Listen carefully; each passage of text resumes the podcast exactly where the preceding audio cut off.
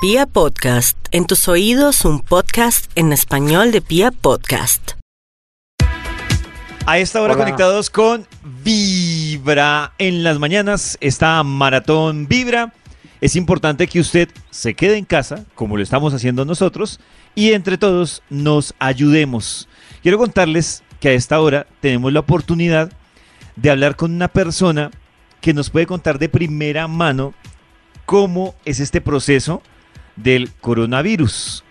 Quiero contarles que él es un español, él se llama Alex Rivera, que a esta hora nos acompaña en Vibra en las Mañanas. Alex, bienvenido a Vibra en las Mañanas. Hola, muy buena.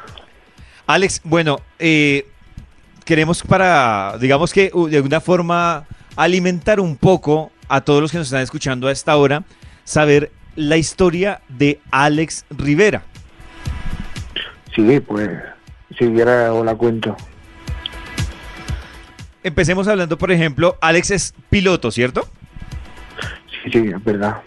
Listo, Alex, cuéntanos qué fue lo que sucedió antes de saber que, que tenías coronavirus.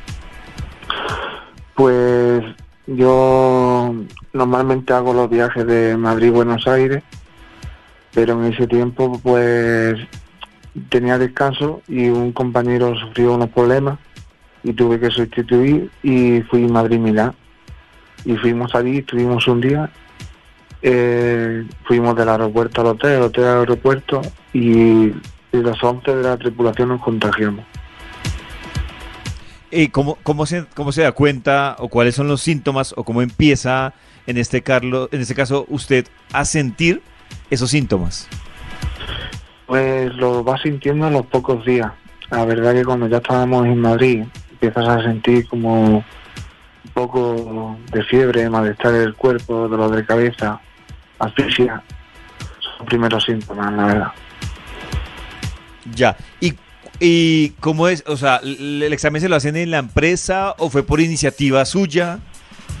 No, nosotros a saber, a estar nosotros, tener un grupo de WhatsApp del, del trabajo, pues empezamos a decir, yo me siento mal, yo me siento mal, yo me siento mal.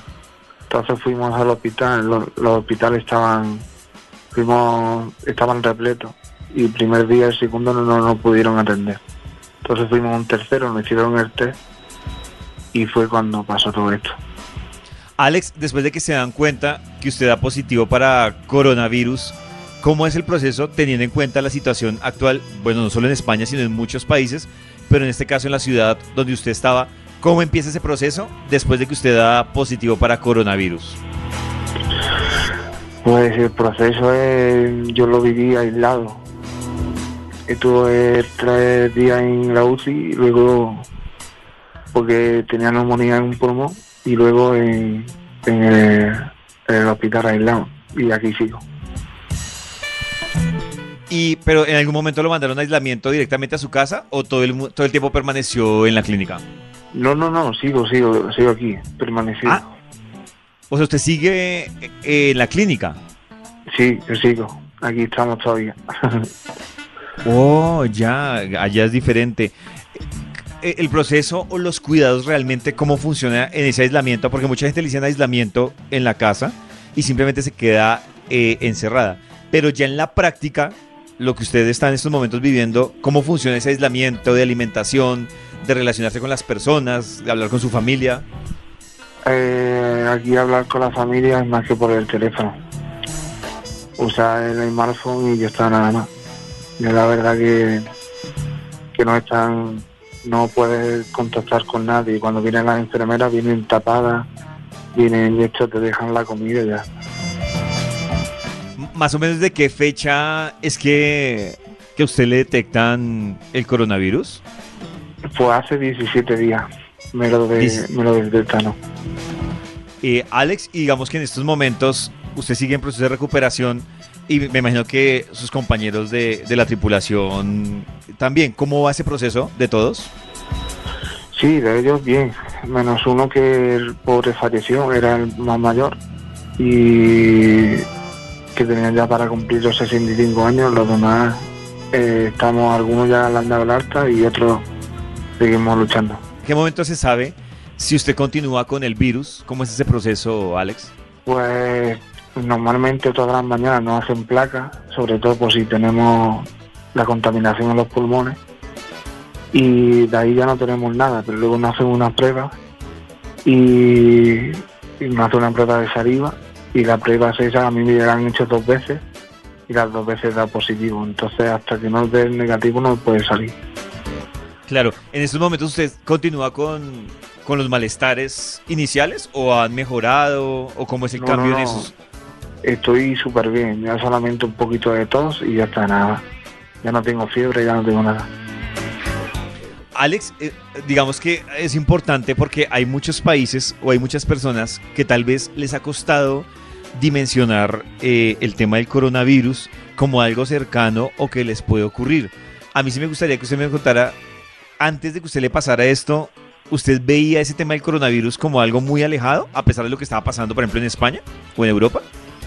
Pues sinceramente sí, si te soy sincero, sí. Yo la verdad que yo me lo tomaba muchas veces a risa, es decir, ah, esto no llega, o sea, como por ejemplo cuando nosotros fuimos a Italia a trabajar, nos dijeron al llegar ya al aeropuerto que nos pusiéramos tapabocas, guantes, y nos pusimos, pero, ¿sabes? No con tanto respeto como ahora, ¿sabes?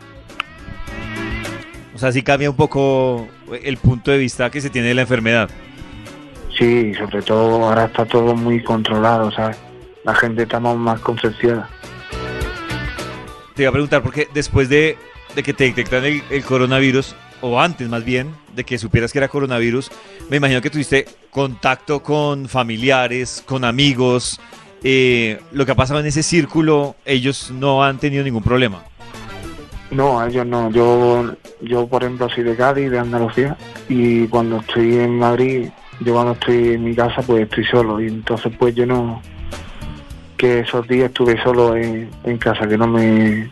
A lo mejor ir a comprar, a lo mejor, sin darte cuenta, puedes contagiar a alguien, pero yo normalmente vivo solo. Ah, claro, que eso sí, eso sí podría ayudar. Eh, de este proceso del coronavirus o, o de los síntomas en general, ¿qué es lo más difícil de, de tener el corona- coronavirus? Lo más difícil es la fiebre y la asfixia.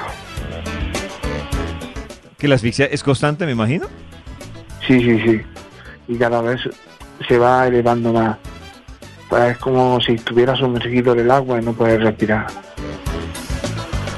Alex, hay una campaña fuerte que se está haciendo en muchos países que es para que la gente se esté en la casa, mantenga la cuarentena, los países que ya pues tienen como, como una norma, como mandato, la cuarentena en diferentes ciudades y en diferentes países.